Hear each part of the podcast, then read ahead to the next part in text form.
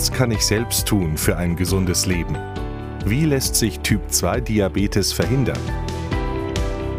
Im Diab Info Podcast geben Wissenschaftlerinnen und Wissenschaftler Tipps direkt aus der Forschung.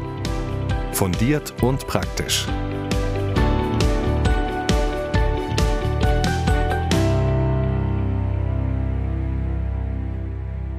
Heute geht es um die Frage, wie gelingt der Einstieg in eine gesündere Ernährung? Darüber spreche ich mit Professor Andreas Fritsche, der als Arzt am Uniklinikum Tübingen Menschen mit Diabetes behandelt. Außerdem erforscht er als Wissenschaftler Strategien, um die Zunahme von Diabetes einzudämmen. Das Gespräch führen wir in seinem Büro. Mein Name ist Franziska Dräger, ich bin Wissenschaftsjournalistin bei diabinfo.de. Herr Professor Fritsche, worauf könnten Sie niemals verzichten, obwohl Sie wissen, dass es total ungesund ist? Ich persönlich kann zum Beispiel auf Schokolade nicht verzichten. Und so hat jeder Mensch bestimmte Lebensmittel, die er sehr mag, von denen er weiß, dass sie nicht unbedingt förderlich sind bei Körpergewichtsreduktion oder bei gesundem Lebensstil. Aber es geht nicht darum, alles zu verbieten, sondern eben alles in Maßen und nicht zu viel zu konsumieren. Nehmen wir mal an, jemand isst eben am liebsten Currywurst mit Pommes, Schokotorte, Schokoriegel und Gemüse mag er einfach nur in Form von Ketchup. Wo kann er denn ansetzen, wenn er sich trotzdem gesünder ernähren will? Was wäre das ein realistischer erster Schritt? Es ist wichtig, dass man keine streng vorgeformte Diät dem Menschen vorgibt. Es gibt ja äh, unheimlich viele Diätformen, wo dann ganz genaue Regeln aufgestellt werden. Die kann man kurze Zeit durchhalten, aber nicht ein Leben lang. Und Prävention ist hier immer ein Leben lang gemeint. Es bleibt nichts anderes übrig, als zu versuchen, diese Pommes und Currywurst zu reduzieren und punktuell dann mit mehr Gemüse ähm, zu ersetzen. Und da ist es wichtig, dass man auch selber lernt äh, zu kochen und dass man lernt, dass Gemüse äußerst lecker zubereitet werden kann. Es ist so, dass wir uns die Ernährung und die Ernährungsgewohnheiten anschauen müssen und dann eben einzelne Punkte und einzelne Bausteine der Ernährung umsetzen müssen. Es hilft nichts, wenn wir alles umkippen und sagen, es äh, muss alles geändert werden. Das geht für eine kurze Zeit. Das sind solche Radikaldiäten, die überall empfohlen werden, die aber längerfristig überhaupt nichts bringen, eher sogar gefährlich sind. Sondern punktuell die Ernährung umbauen und versuchen in den Alltag zu integrieren. Und mir ist ganz wichtig, dass eben wir versuchen von industriell vorgefertigter Nahrung wegzukommen und wieder selber aus den Rohstoffen Nahrung zuzubereiten. Das ist einfach gesagt, aber eine große Aufgabe. Was ist denn so schlecht an den Fertignahrungsmitteln? Die Fertignahrungsmittel, die sind besonders energiedicht. Das ist auf wenig Volumen viel Kalorien eingepackt. Und mit zwei, drei Bissen haben wir eine Riesenmenge Kalorien konsumiert. Diese Fertigprodukte von der Industrie sind auch optimiert auf hohen Konsum, dass wir das auch immer wieder essen wollen.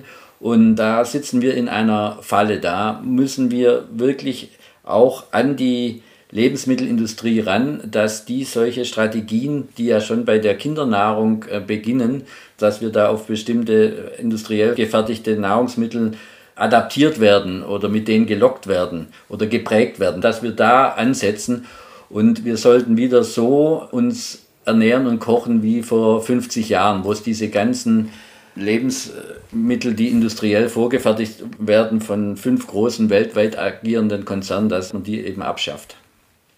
Sie würden dann auch sagen, dass diese eben früh eingeführten fertigen Lebensmittel den Geschmack dann auch früh prägen. Da gibt es Studien, die das gefunden haben und das ist sicher ein Mechanismus. Es ist aber auch ganz einfach so, dass wir in unserer äh, modernen Welt einfach überall, wo wir hingehen, wo wir einkaufen, Zugriff zu diesen Lebensmitteln haben und dass es sehr viel einfacher ist, äh, die schnell einzukaufen und warm zu machen, als selber zu kochen. Und wir haben überhaupt nicht mehr die Zeit, selber zu kochen und in einer Gemeinschaft Nahrungsmittel zu konsumieren. Wodurch wird denn ansonsten geprägt, was jemandem schmeckt? Also warum mag jetzt der eine gar kein Gemüse und der andere, dem fällt es ganz leicht, ganz viel Gemüse zu essen? Das ist die, altmodisch gesagt, die Erziehung der Menschen. Also was wir eben in unserer Kindheit äh, mitbekommen, das tun wir dann auch später. Und es werden ja immer wieder solche Programme versucht aufzulegen, dass wir schon im Kindergarten dann Ernährungsunterricht haben und lernen, uns gesund zu ernähren. Das bringt alles insofern dann nichts, wenn in der Familie später das konterkariert wird. Also ich denke, man, man muss auch an die Eltern ran und die Eltern, bevor sie überhaupt Eltern sind, schon vor der Schwangerschaft und der Erzeugung des Kindes müssen die schon zum gesunden Lebensstil erzogen werden. Wenn man jetzt schon erwachsen ist, hat man dann eigentlich noch eine Chance, seinen Geschmack auch zu verändern? Kann man lernen, Gemüse zu mögen? Das denke ich, äh, kann man gut lernen. Man muss eben erstmal lernen, selber zu kochen. Das halte ich für ganz wichtig. Und kann man sich dann irgendwie an den Gewürzen zum Beispiel orientieren? Also blöd gesagt, wenn jetzt jemand Currywurst mag, dass der dann vielleicht ein Gemüsecurry mal versucht zuzubereiten? Das ist Bestandteil einer guten Ernährungsberatung, dass man da eben Alternativen aufzeigt und dann auch Rezepte und Gewürze anbietet, die dann dem Menschen, dem Individuum auch gut in den Kram passen. Man liest ja jetzt immer wieder in den Medien, dass Zucker süchtig macht. Ist das denn wirklich so? Und falls ja, wie kann man davon loskommen? Das Wort Sucht ist ein ziemlich starkes Wort. Und man denkt dann gleich an, an bestimmte Drogen, Deswegen mag ich das nicht so gern, wenn man von Zuckersucht spricht.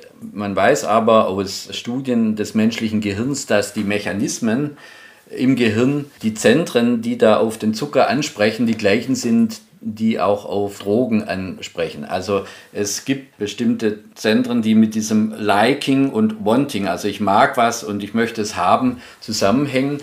Und die spricht eben der Zuckerkonsum an, zusammen mit einem bestimmten Hormonmix. Und wir möchten es dann immer wieder haben. Aber es ist so, dass ich von dem Zuckerkonsum viel leichter wegkomme, wie zum Beispiel von einer Nikotinsucht oder einer Drogensucht. Ist es bei Zucker dann besser, den kalten Entzug quasi zu wagen oder die Dosis langsam zu senken, um eben gesünder zu leben auf Dauer? Ich würde die Dosis langsam reduzieren, ganz sicher. Und wenn es eben um Gewichtsabnahme geht, dann kann man durchaus auch eben den Zucker mit Süßstoffen ersetzen. Da wird ja immer wieder gesagt, ja, die Süßstoffe machen erst recht süchtig. Das ist nicht der Fall, das ist also wissenschaftlich nicht bewiesen. Am besten ist es natürlich, wenn wir sowohl auf Zucker als auch auf Süßstoffe verzichten. Es kommt einfach immer auf die Dosis an und das Ziel sollte sein, die Dosis zu reduzieren.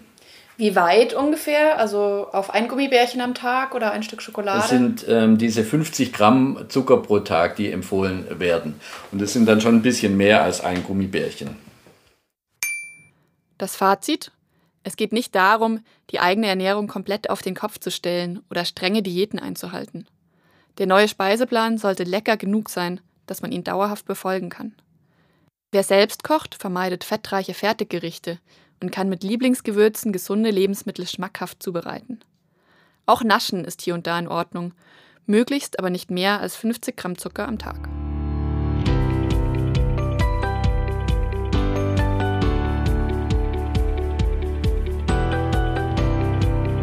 Sie wollen wissen, wie sich der Jojo-Effekt verhindern lässt? Oder erfahren, was der Unterschied zwischen harmlosem und besonders schädlichem Körperfett ist? Dann hören Sie doch unsere weiteren Folgen auf www.diabinfo.de.